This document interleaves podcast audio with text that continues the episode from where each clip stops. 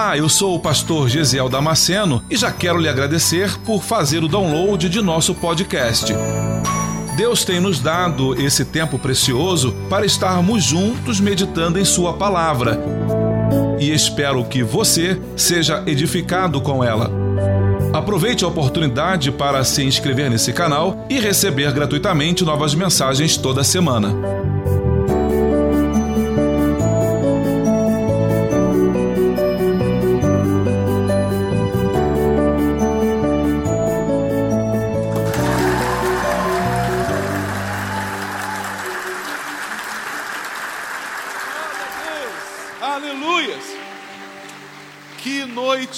Espetacular o Senhor nos reservou hoje. Que noite especial. Eu tenho certeza de que o Espírito Santo já está aí latente na tua vida hoje. Já te tomou aí nesta noite. Tenho certeza disso. Mas o Senhor vai continuar falando no teu coração. O Senhor vai continuar tocando no teu coração nesta noite. E agora, com a palavra dele, que a Bíblia diz que é como a espada que penetra até a divisão entre a alma e o espírito e é apta para discernir os pensamentos. Que coisa maravilhosa! Eu quero te convidar a abrir a sua Bíblia em Mateus, no capítulo 16 e versículo 24. Aleluia! Glória a Deus! Louvado seja o teu nome, Senhor.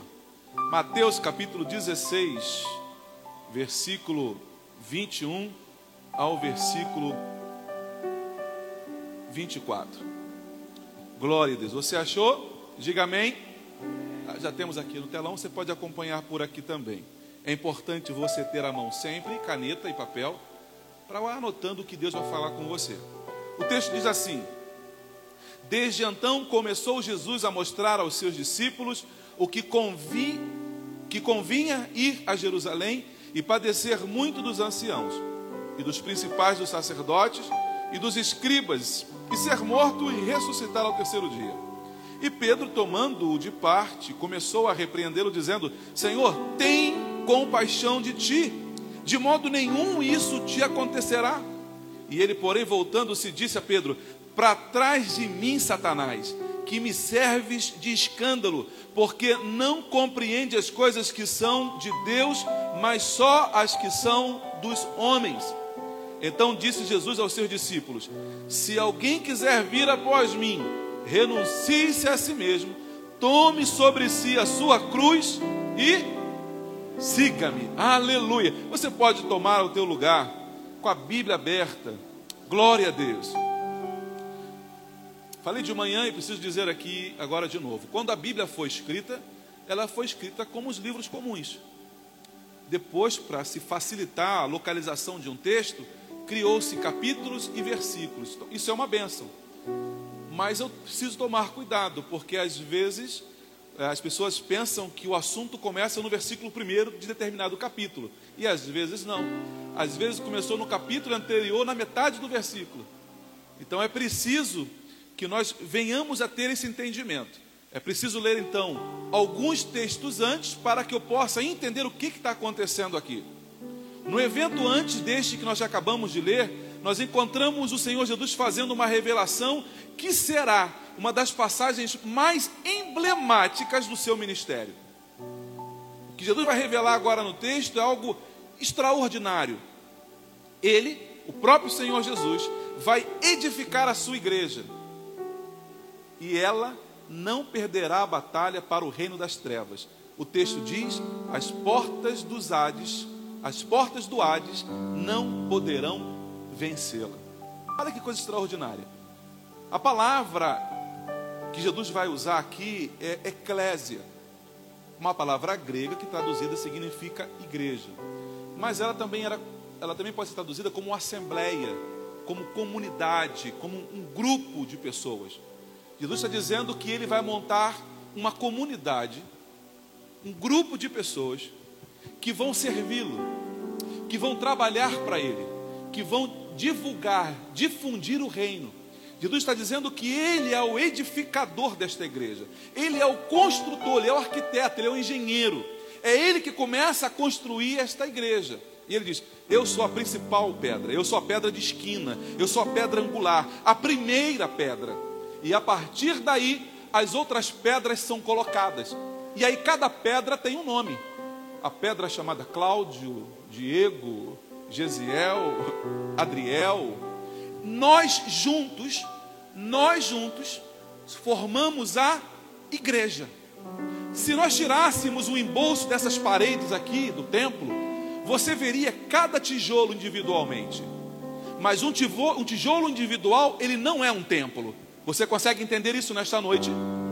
Todos os tijolos colocados e sobrepostos um ao outro, acima e ao lado, todos eles juntos vão formar esta igreja. Mas um tijolo sozinho não é igreja.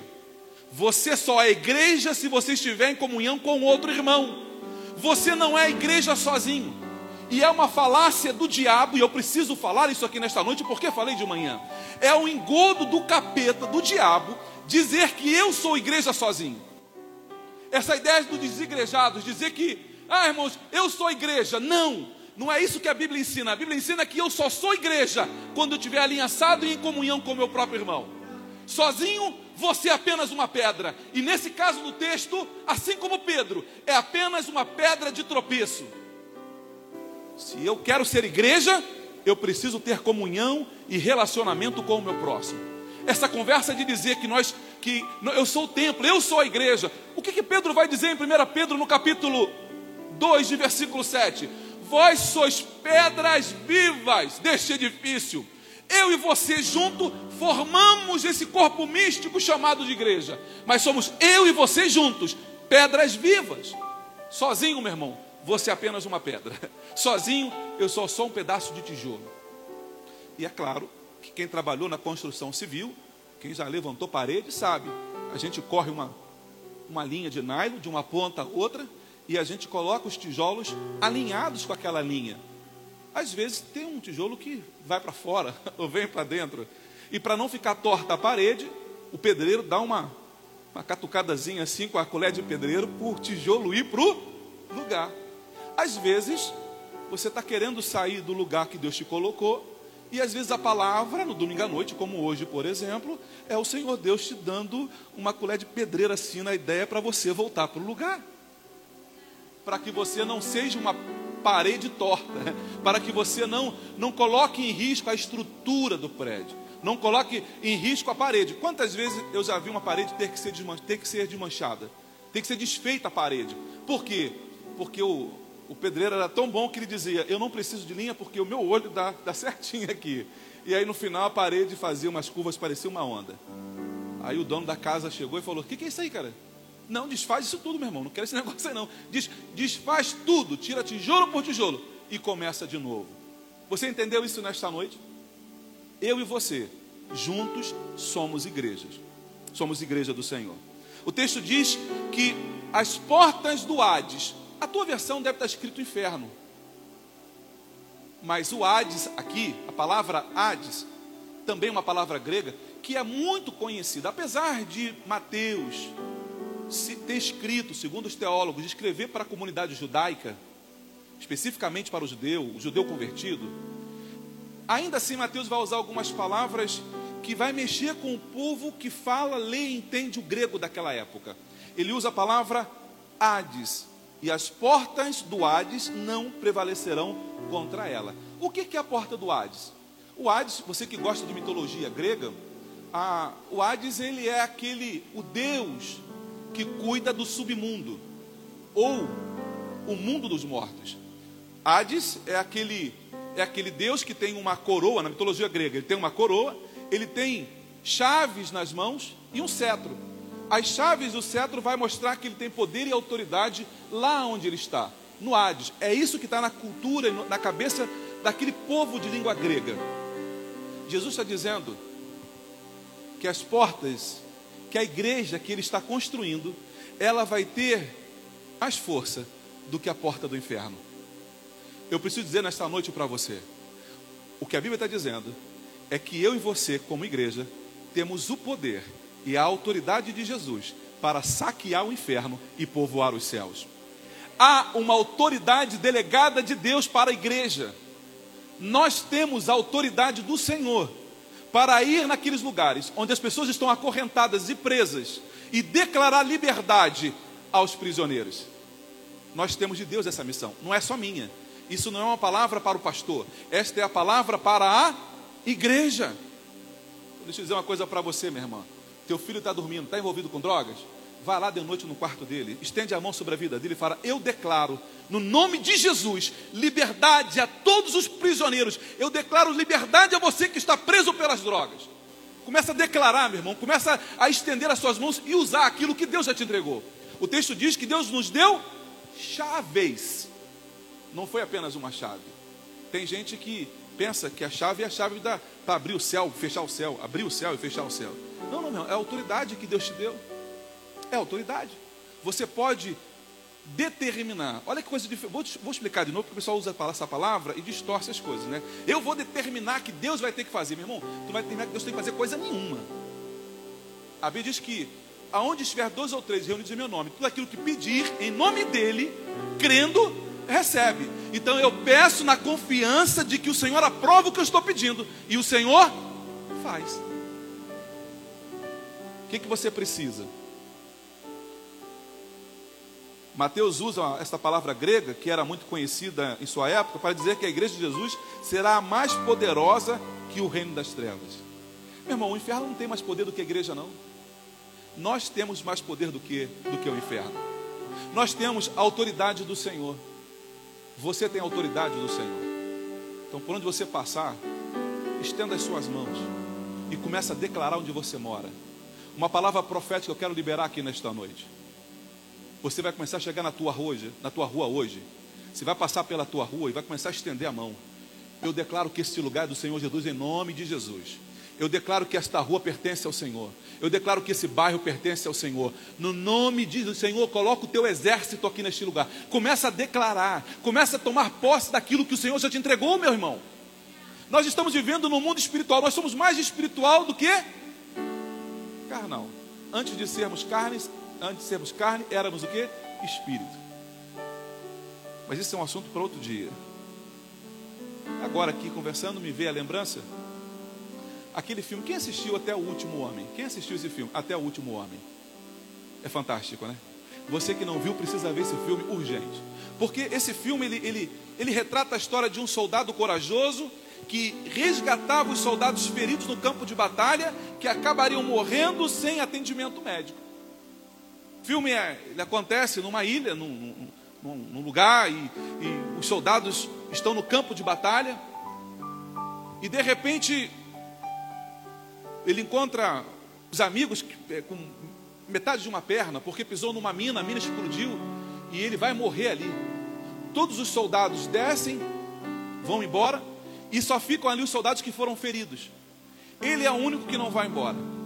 Todo mundo partiu, todo mundo foi embora. Ele foi o único que ficou. E aí os inimigos vêm no campo de batalha, vendo aqueles que estão ali, que não morreram ainda, e vai lá e dá um tiro de misericórdia. E vai matando o resto. Vai matando todo mundo. Alguns perderam a perna. Outros só levaram um tiro, mas não conseguem andar. Tem muita gente viva, mas vai morrer se não tiver atendimento médico. Esse rapaz, magrinho, tipo eu assim, bem fitness, pega a noite, é, a noite é a noite de fé. Então a gente precisa acreditar naquilo que a gente está dizendo, porque pela fé eu estou usando dois números menores do que, que eu deveria estar usando. Ô oh, glória, tá viu? O povo aqui é pentecostal, meu irmão. O texto diz que, a história diz, mostra pra gente esse soldado indo e parava assim, quando as bombas paravam de explodir, ele parava o ouvido e aí ele escutava um gemido. Hum, ele ia atrás do gemido. E aí ele encontrava lá um, um, um pé para cima, um rosto meio descoberto com areia, e ele abanava. Era um amigo dele que levou um tiro, perdeu uma perna, um braço, estava morrendo. Ele pegava morfina, aplicava morfina no colega e falava assim: Ó, eu vim te salvar. Pegava o amigo, colocava no ombro, descia, ele ia até a ribanceira, amarrava o colega e descia na corda, cerca de 100 a 200 metros, descia no braço o rapaz. Quando estava lá embaixo em segurança, ele voltava e ia para o campo de batalha para socorrer a outros. Deixa eu uma coisa para você: este é o papel da igreja na terra. Esse é o teu papel. É nós irmos atrás daqueles que estão feridos no meio do caminho e resgatá-los da mão do inferno, para que o Senhor trate com a vida deles, para que o Senhor os restaure, os cure e os coloque de volta no lugar aonde eles devem estar. Esse é um papel meu e teu. Somos nós. Mas lamentavelmente, meus irmãos, dentro da nossa igreja, da nossa igreja como um todo, dizendo instituição igreja, às vezes nós fazemos exatamente como o texto do bom samaritano fala. A gente vê alguém sofrendo e a gente passa de largo, passa distante. O texto diz que foi o levita, aquele envolvido com a liturgia do, da igreja, do culto. Ele vê o sofrimento e ele não se, não se dói, ele não sente nada com o sofrimento alheio. E ele passa de lado e não se envolve. Mas o texto diz que igualmente passava um sacerdote pelo mesmo caminho, o sacerdote viu a mesma coisa e o sacerdote também virou o rosto para o outro lado e não fez nada. Aí o texto, Jesus continua na narrativa, ele vai dizer que passava por ele também um bom samaritano. E o texto, o bom samaritano, já é difícil de se entender, porque um samaritano nunca era considerado bom. O samaritano, na verdade, ele era excluído da comunidade judaica, ele era rejeitado, ele era desprezado da comunidade judaica. Então, um judeu dizer que aquele rapaz era um bom samaritano, está esquisito o negócio. O que, que eu penso nesta noite? O que, que eu vejo nesta noite? Os improváveis de Deus. De onde você não espera é que vem o socorro. De onde você não imagina é que o Senhor levanta alguém para te socorrer. Porque muitas das vezes, irmãos, nós somos negligentes nos nossos cuidados com os nossos irmãos. Mas fique tranquilo, meu irmão, porque se de repente eu, como pastor, se eu falhar com você, que Deus me guarde disso, que Deus me guarde de falhar enquanto o pastor falhar com você. Mas se eu, como pastor, falhar com você, o Senhor não falha. O Senhor Deus não falha, Ele vai ao teu encontro, Ele te alcança, e aí ele aplica morfina em você, te coloca no ombro e te leva de volta e trata, e você vai continuar de pé seguindo a tua vida. O meu papel aqui na igreja como pastor é cuidar de você, é cuidar da tua vida, cuidar da tua alma, é ajudar você na tua caminhada espiritual. Esse é o meu papel. Posso falhar enquanto homem, enquanto pessoa, eu posso falhar. Mas não é esse o meu desejo. É dentro desse contexto que Jesus anuncia aos seus discípulos que era necessário dar continuidade à sua missão. O que, que ele fala no versículo seguinte? Entrar em Jerusalém, sofrer nas mãos dos líderes religiosos e ser morto pelas mãos deles e ressuscitar ao terceiro dia. Jesus está dizendo assim: é necessário que eu dê continuidade ao meu chamado. E aí ele começa a dizer: olha, gente, ele chama os discípulos e fala: olha, eu vou, vou ter que entrar em Jerusalém agora Lá os líderes religiosos vão me capturar, vão me prender, vão me açoitar, vão, me, vão judiar de mim. Vou morrer crucificado, mas ao terceiro dia eu vou ressuscitar. Aí, Pedro olha para ele, Pedro olha para Jesus, bota a mão na cintura. O quê? Pedro vai até Jesus, pega Jesus pelo braço. Dá licença, dá licença só, só um minutinho. Dá licença, só um minutinho. Ele leva Jesus para um canto. Pedro leva Jesus para um canto. E ele começa dando um sabão em Jesus. Tu consegue pensar nisso? Alguém dando uma bronca em Jesus? Que conversa é essa, Jesus? Para com isso, rapaz. Tenha cuidado de ti mesmo. Tu vai morrer coisa nenhuma. O que tu vai morrer? Não, senhor. Tu vai morrer nada. Tu vai continuar vivendo. Vai morrer nada. Jesus, quando ouve aquilo, ali mesmo, Jesus olha para Pedro e fala assim: Para trás de mim, Satanás que eu não vou cumprir o meu chamado? Você sabe do que você está falando? Como é que eu não vou morrer pela minha igreja? Como é que eu não vou morrer pelo Gesiel? Como é que eu não vou morrer pelo Luiz para salvar a vida dele e resgatar ele do inferno? Eu vou cumprir, Pedro, o chamado que o Pai tem na minha vida. Eu vou cumprir. E eu não estou preocupado com o sofrimento que eu vou ter que passar. Eu sei que vai ser difícil, mas eu vou cumprir aquilo que Deus me chamou para fazer. Deixa eu dizer para você uma coisa, meu irmão. A caminhada pode estar difícil, pastor Diego. E eu sei que está difícil, mas Deus tem um propósito na tua vida, meu irmão. Continue caminhando, continue caminhando, porque o propósito de Deus na tua vida não vai ser frustrado. O propósito de Deus na tua vida, minha irmã, não será frustrado. E às vezes a gente vê alguém falando assim, como que parece que com cuidado, não é? Porque Pedro, quando vai vai parar Jesus, ele fala assim: Que isso, Jesus? Para com isso. Tenha misericórdia de ti mesmo. Olha que coisa. Parece, no primeira vista, algo que eu estou preocupado com ele, que eu estou. A intenção parece boa, a intenção parece válida. Não, para com isso, tu, tu vai viver. Às vezes as pessoas param do teu lado e começam a questionar a tua fé de uma forma bem tranquila. Estava conversando com um obreiro ontem, e aí ele falou assim para mim: Pastor, estou trabalhando numa empresa. Só às quintas-feiras, que é o dia que tem culto, que o meu patrão quer que eu faça hora extra. Eu posso fazer hora extra na segunda, ele não me chama. Eu posso fazer hora extra na terça, ele não me chama. Na quarta, ele não me chama. Na sexta-feira, ele não me chama. Nem no sábado, ele me chama. Mas no domingo, na quinta-feira, ele fala assim: Hoje vamos precisar fazer hora extra. Toda vez é na quinta-feira. Aí ele falou assim: Amigo, quinta-feira eu não posso. Marque outro dia, outro horário, o dia inteiro se você quiser de hora extra. Mas na quinta eu não posso. Por causa da igreja, né? Sim, é por causa da igreja. O que, você está ganhando com a igreja, cara? O que, que você está ganhando com a igreja? O que, que a igreja te dá? Ele respondeu assim: Tu não faz ideia do que eu ganho indo buscar a presença do Senhor. Escolhe outro dia, escolhe quarta, escolhe terça, escolhe segunda, escolhe terça, escolhe sábado. Mas eu não vou deixar de estar na presença do Senhor. A primeiro, no primeiro olhar, a preocupação do patrão parece válida. Mas o que ele quer, na verdade, é fazer com que você deixe de cumprir o propósito de Deus na tua vida.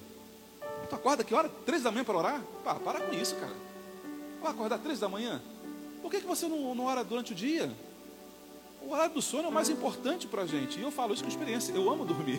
Eu gosto de dormir. Eu, eu sei valorizar uma noite de sono. Acordar às três da manhã. Mas, ah, é mesmo, né? Vou orar durante o dia. Mas aí o dia é tão corrido que você não consegue orar. Você não consegue separar cinco minutos, dez minutinhos para orar durante o dia. Mas se você tivesse levantado às três da manhã, ainda que você gastasse cinco minutos de oração, você teria cinco minutos de audiência com o dono do universo. Você teria cinco minutinhos para conversar com o Senhor. Cinco minutos, dez minutos que seja. Cuidado, quando alguém bater no teu ombro, com uma desculpa de cuidado e de zelo com a tua vida, e colocar em xeque o teu chamado com o Senhor. Cuidado. Cuidado.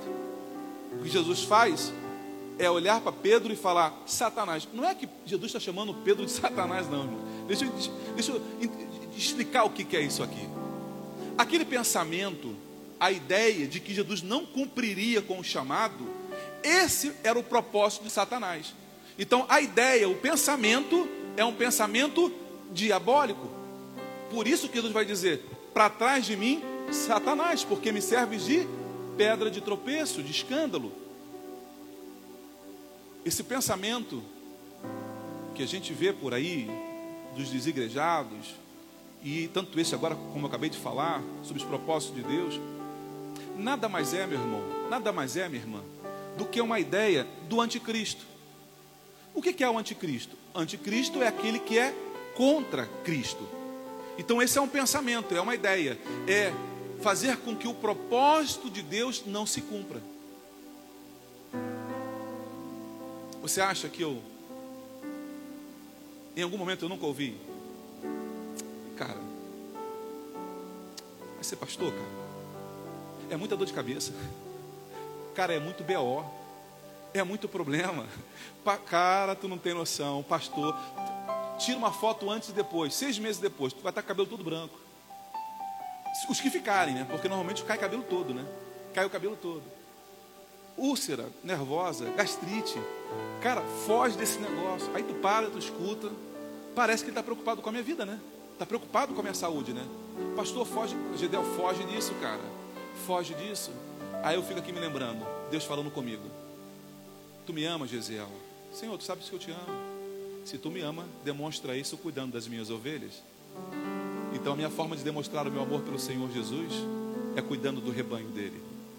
Nada mais é importante para mim. Meu irmão, obrigado pela tua ideia, obrigado pela tua sugestão, mas o propósito de Deus na minha vida ele vai se cumprir. O propósito de Deus na tua vida, minha irmã, ele precisa se cumprir.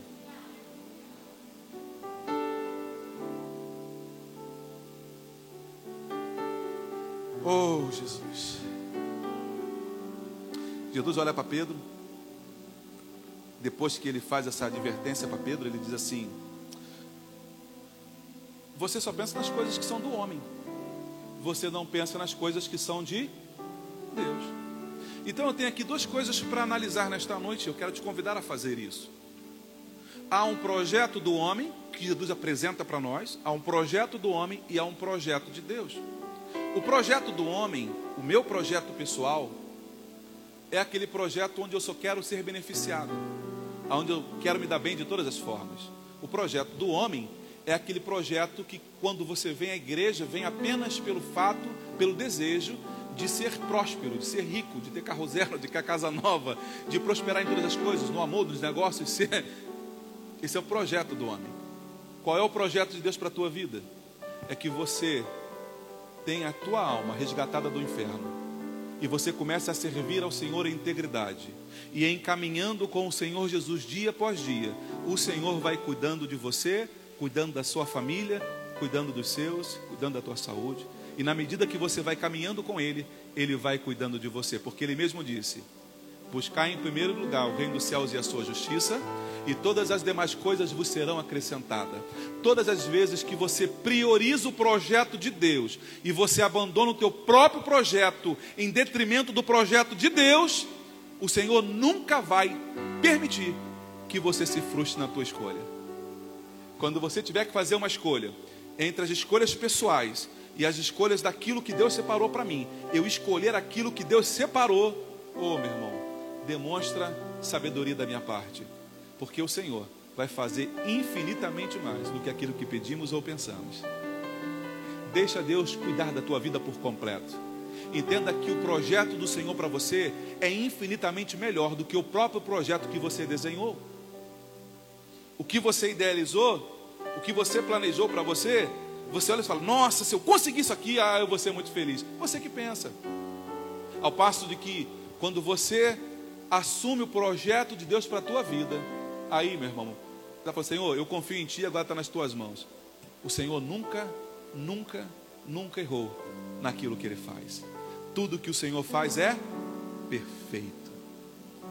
Tudo que o Senhor faz é perfeito. E por que que você acha que quando chegasse na tua vez, Deus ia e e deu ruim? Puxa vida, agora e agora, Espírito Santo? Eu estava fazendo aqui pelo Gesiel, mas aí eu não sei, acho que eu perdi a mão. eu acho que eu perdi a mão. Eu acho que eu botei, botei sal demais nesse negócio. Não, meu irmão.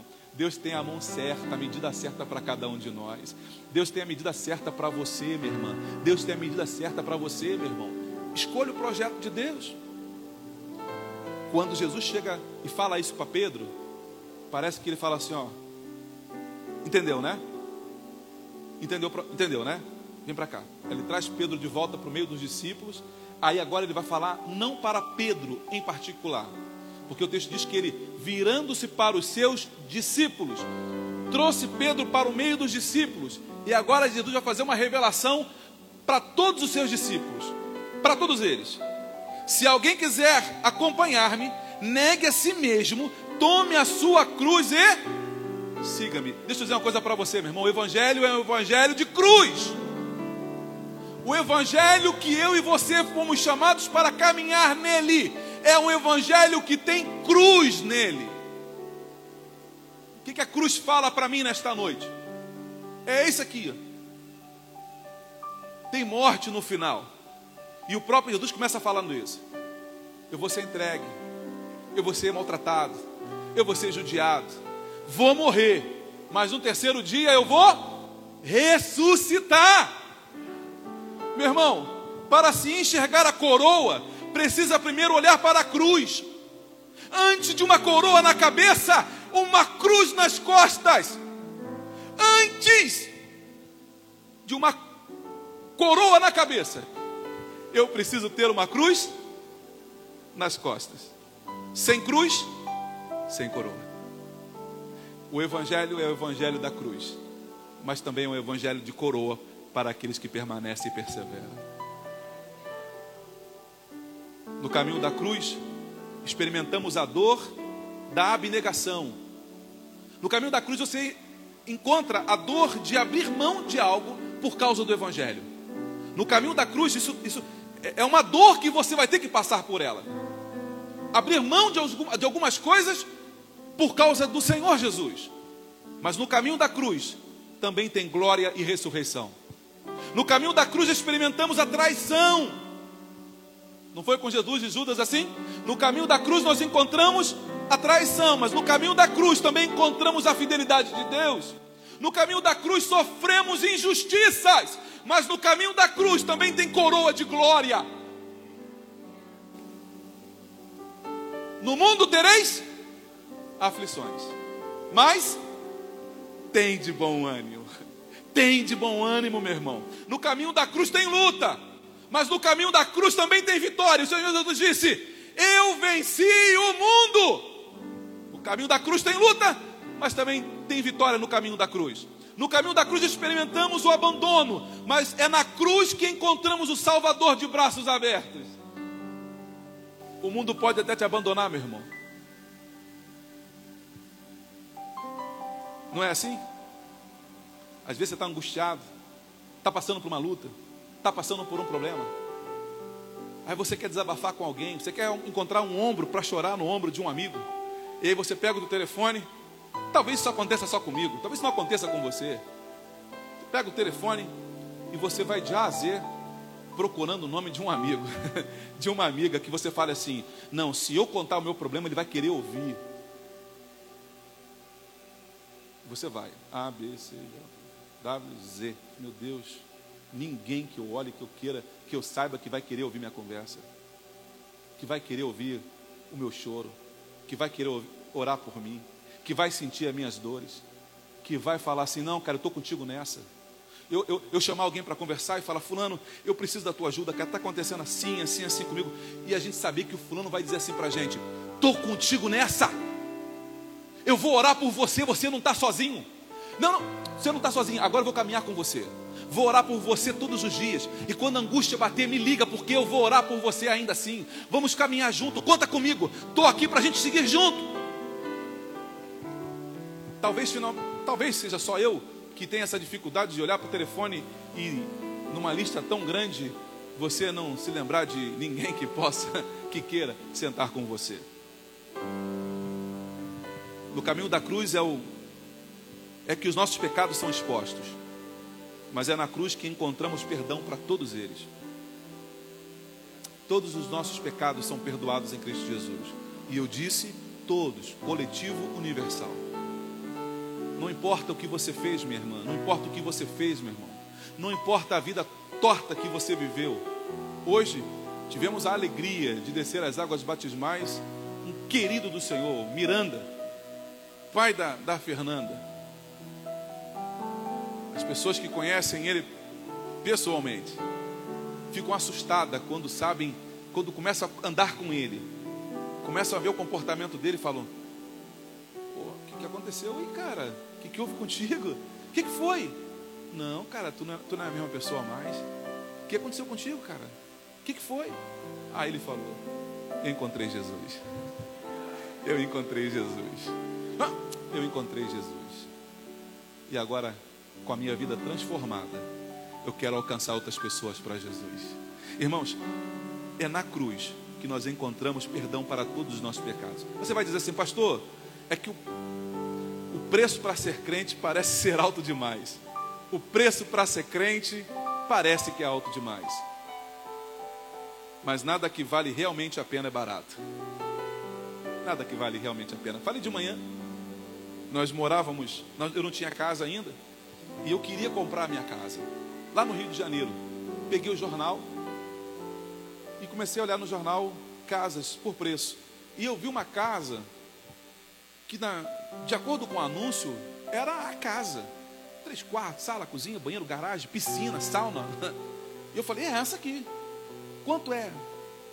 Tipo hoje, 25, 30 mil reais uma casa. Eu falei, não é possível. Não, deve ser a entrada deve ser a primeira parcela. Deve... Eu vou lá ver essa casa. Peguei minha esposa, pegamos o carro e fomos lá para poder ver. Complexo do Alemão. Mas não era no morro, era na rua. Eu parei, entrei na, na avenida, parei o carro, desci e estou procurando as casas, o jornal na mão, procurando o número. Passou um rapaz de bicicleta. Ô professor, paz. Ô rapaz, e aí, como é que tá? Tudo bem, beleza? O que você está fazendo aqui? Falei, estou procurando uma casa para vender. Está aqui no anúncio do jornal, uma casa. O senhor está querendo morar aqui? Tô... Você, você mora onde? Não, mora aqui também. Ih, vamos ser vizinho. Ele disse, não vai não, pastor. Você não vai ser meu vizinho, não, em nome de Jesus. Porque eu também não vou ficar aqui. Pastor, o senhor quer comprar casa aqui por quê? Eu falei, por que está barato, cara? Por que, que você acha que está barato, pastor? Olha ali, ó. Tá vendo aquele buraco ali? É tiro. Aí, o quê? Aí minha esposa começou, né? Vambora, doce, vambora. Ela começou a pegar meu braço assim, né?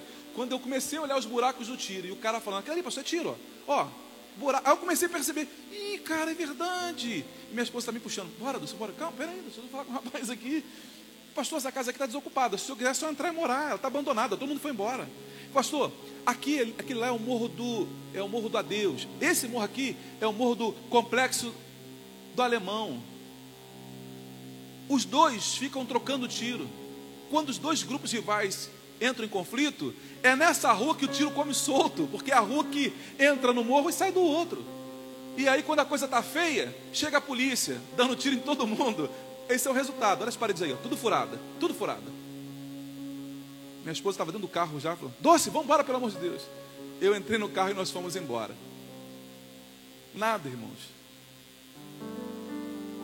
E é que realmente vale a pena, é barato.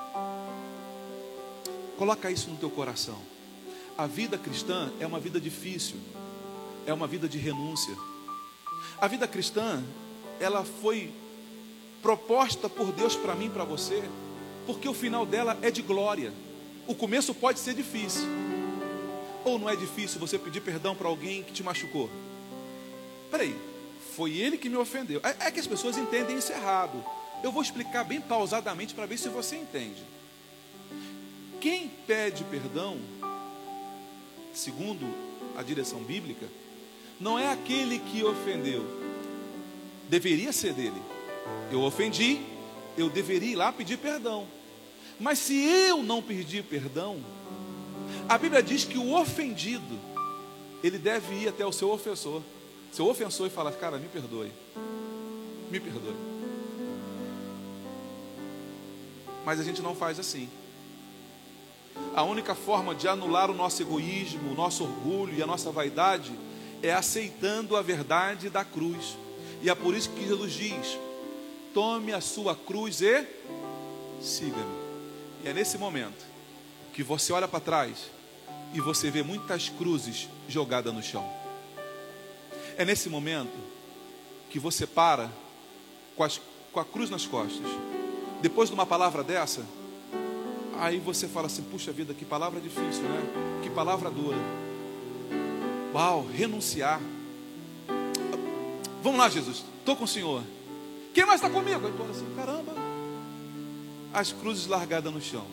Mas eu sei nesta noite que todos nós aqui nesta noite vamos agarrar a nossa cruz e vamos com ela até o final, porque o final da nossa caminhada tem coroa de glória.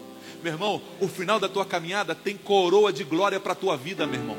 O final da tua caminhada tem um céu aberto e o Senhor te esperando. Venha, benditos do meu Pai, para a casa que vos foi preparada desde a fundação do mundo. Venham, sejam bem-vindos à casa do Senhor. Foi para isso que o Senhor Jesus nos chamou, meu irmão. A vida cristã é uma vida de renúncia. A vida cristã é uma vida de renúncia. É fácil, pastor? Não, não é fácil. Às vezes eu vou falhar com você como pastor. E deixa eu enfatizar isso aqui. Não é de propósito. É porque eu sou falho. Mas isso não significa dizer que você tem desculpa para largar sua cruz e ir embora.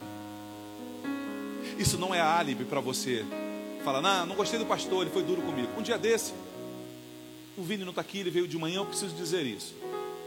Não é fácil para mim, enquanto pastor, pregar aqui em cima. Não é fácil para mim, quem prega sabe do que eu estou dizendo. Não é fácil, porque eu tenho, eu sei que eu tenho uma palavra de Deus, Deus me deu uma palavra, eu preciso compartilhar com você. E dentro de todos os problemas que eu enfrento no meu dia a dia, eu preciso administrar essas dificuldades. e conseguir separar isso e ser voz profética para a igreja, trazendo alimento puro, saudável. Então a minha cabeça, antes e durante o culto, está a mil por hora. Se eu passar na portaria e não te cumprimentar, não fica aborrecido comigo, é porque minha cabeça está longe. Eu estou pensando no culto, estou pensando na mensagem, estou tentando lembrar o versículo que eu tinha visto. Minha cabeça está voltada para aquilo. Qualquer coisa me distrai. Eu tenho uma dificuldade. Se criança começa a correr dentro da igreja e eu aquilo começa a chamar minha atenção, eu, eu, eu paro para olhar, pronto, já esqueci onde eu estava falando. Aí eu vou ter que falar assim: Ô, ô, ô, onde é que eu parei? O que eu estava falando mesmo, hein? O que eu estava falando? Então eu, eu, eu preciso me concentrar naquilo que eu estou fazendo. Criança correr é coisa normal. Criança chorar é coisa de criança. Mas não é coisa de pai inteligente deixar isso continuar. O que, que um pai faz? Está chorando? Vai lá, pega a criança, vai na padaria, dá uma pipoca, dá uma bala, dá um pirulito, bota no colo, dá um pulinho lá fora. Eu criei dois, Guilherme e Natália. Guilherme era conhecido lá em casa como Flecha por causa do filme Os Incríveis. Então você imagina como é que ele era, né? Era o espoleta, corria por todo quanto era lugar. Mas mesmo assim a gente cuidava do Guilherme. De repente, a criança está correndo na igreja, se eu falar, os pais dessa criança, por favor, peguem ela aqui. Não fique triste comigo. Eu preferiria não falar. Mas se eu não fizer isso, eu vou me distrair com a pregação e eu não sei onde é que eu estava. Um dia desse eu estava pregando, e aí eu volto a falar do Vini. Eu estava pregando, minha cabeça mil por hora, o microfone começou a falhar. E eu falando no microfone, e eu, eu ficando angustiado com aquilo. Falei, gente, para, para de mexer no microfone aí, não mexe mais no microfone. Não mexe mais no microfone. Acabou o culto. Falei, Jesus, será que o Vini ficou triste comigo? Uau! O que eu tive que fazer? Fui lá no Vini. Ô Vini, me perdoa, cara. Me perdoa. Você ficou triste comigo? Me perdoa. Não, pastor, é porque o microfone, acho que a pilha estava acabando. A pilha estava acabando. falei, cara, me perdoe em nome de Jesus. Me perdoe. Não, pastor, está tá tranquilo, está de boa. Mas de repente, eu posso fazer algo e eu nem me toquei de que eu fiz. E se isso acontecer, meu irmão, me ajuda a ir para o céu. Pastor, o senhor me falou uma coisa que me deixou triste. O que, que foi? Me fala. Me dê a oportunidade de eu me consertar. Me dê a oportunidade de eu falar assim, André, me perdoe, cara faria assim com você? Ah, cara, dá um abraço, eu te amo, cara. Me, me ajude. Eu preciso ensinar você nesta noite, te lembrar de uma coisa. Nada é mais importante do que a tua salvação. Você acabou de ouvir mais um podcast. E se você foi edificado com essa mensagem, compartilhe com outras pessoas. Até o próximo encontro.